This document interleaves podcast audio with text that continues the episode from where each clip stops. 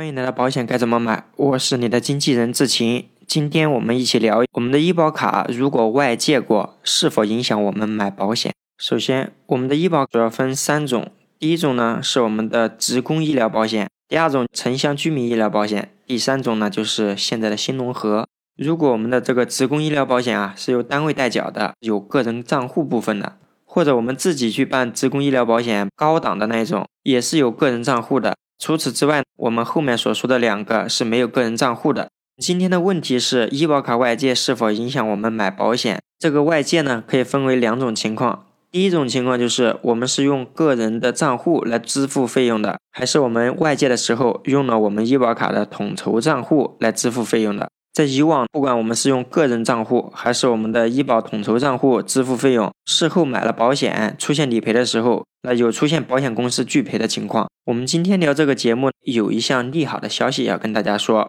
在今年的八月二十六日，国家的医保局正式向社会公布了一个政策。目前这个政策呢，还属于征求意见稿，也就是说现在还没有正式实施，但想必这个后面正式实施的时间也快了。这里我们先跟大家说一下这个征求意见稿的全称，大家感兴趣也可以自己去了解一下。名字叫《关于建立健全职工医疗保险门诊共济保障机制的指导意见征求意见稿》。为什么说对于我们很多出现过医保卡外借的人来说是一个利好的政策呢？这里有个第三项规定，叫规范个人账户的使用范围。明确指出了以下几点信息：第一，这个个人账户谁能用？很明显，我们参保职工自己在职工定点的一个医疗机构或定点的零售药店发生的政策以内的自付费用，可以用我们的个人账户来报销。那除此以外呢？他也说了，可以用于支付职工配偶、父母、子女在医保定点医疗机构就医发生的个人支付的费用，这也是可以用我们的个人账户。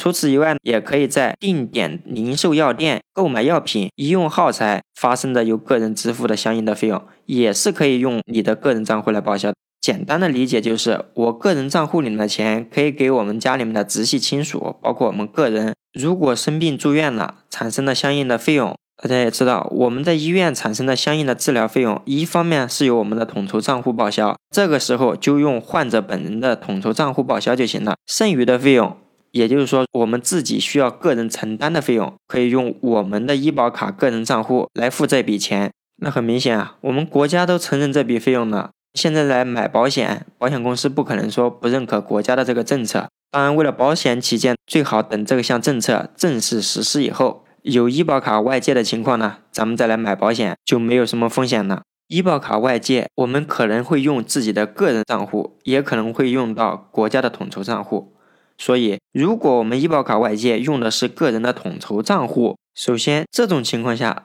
根据我们国家的社会保险法第八十八条，已经是属于违法行为了。这个时候，我们如果来买保险，你跟保险公司说，我以前医保卡外借过门诊就医或者是住院，保险公司根据诚信原则，直接会把我们给拒保的。所以，如果大家出现过以上这些情况，按照以下这个步骤来，第一步。我承认我以前有过这些问题，记住不是外借给别人用的，是我自己出现过这些问题。这个是不是影响我们买的保险？要分情况呢，主要是看我们医保卡外借出去是治疗普通的感冒发烧，还是去治疗一些肺炎、支气管炎，也或者是因为高血压住院，这些情况可能发生，所以我们具体情况要具体对待了。比如五年前，我们的医保卡可能借给父母他们用，到医院门诊就医，看到肺炎的问题，那我们能不能买呢？要看您选的具体的保险，它是怎么问的，而且要得看这家公司相应的保险，它的核保政策是什么样的。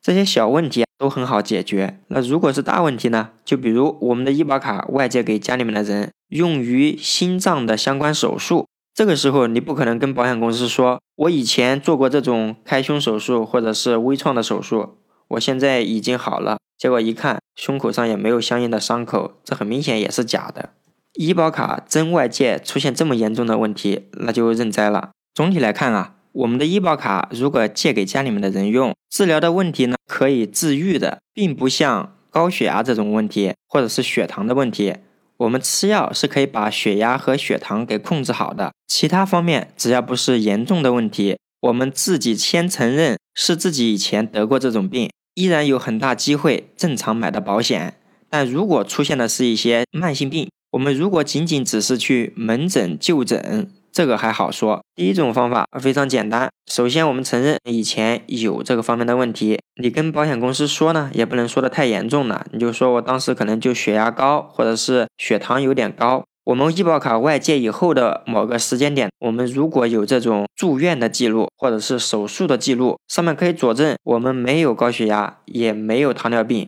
如果我们有这些资料，啊，有一些公司它还是可以接受。第二种情况是我医保卡外借以后，自己不一定有住院或者是手术相关的记录，这时候怎么办呢？我们可以把当时我们门诊或者是住院就医的相应的病历资料，把这个给拿着。再者呢，你提供最近两年或三年体检报告。那体检报告上面如果显示血压正常，这对我们来说也有一定的帮助。另外一方面呢，如果更严谨，我们可以去医院的心血管这个科室，然后专项检查我们血压问题，或者查我们的血糖相关的指标。这种情况下，还是很多公司不接受。市场上目前有为数不多的有一些公司可能会接受的。但如果我们是因为慢性病已经产生住院的情况呢？大家可想而知，慢性病如果产生住院，通常是非常严重的。即便我们后来用我们的体检报告。或者是我们医保卡外借以后，自己产生了一些相应的住院或手术，也能佐证我们没有高血压或糖尿病的问题。很多公司依然是会拒保。个人认为，能正常买的保险的几率还是很小。如果大家有类似的这些情况出现，那就私下咨询智勤，我们具体沟通。好的，本期节目到此结束，欢迎大家订阅、评论、转发本专辑。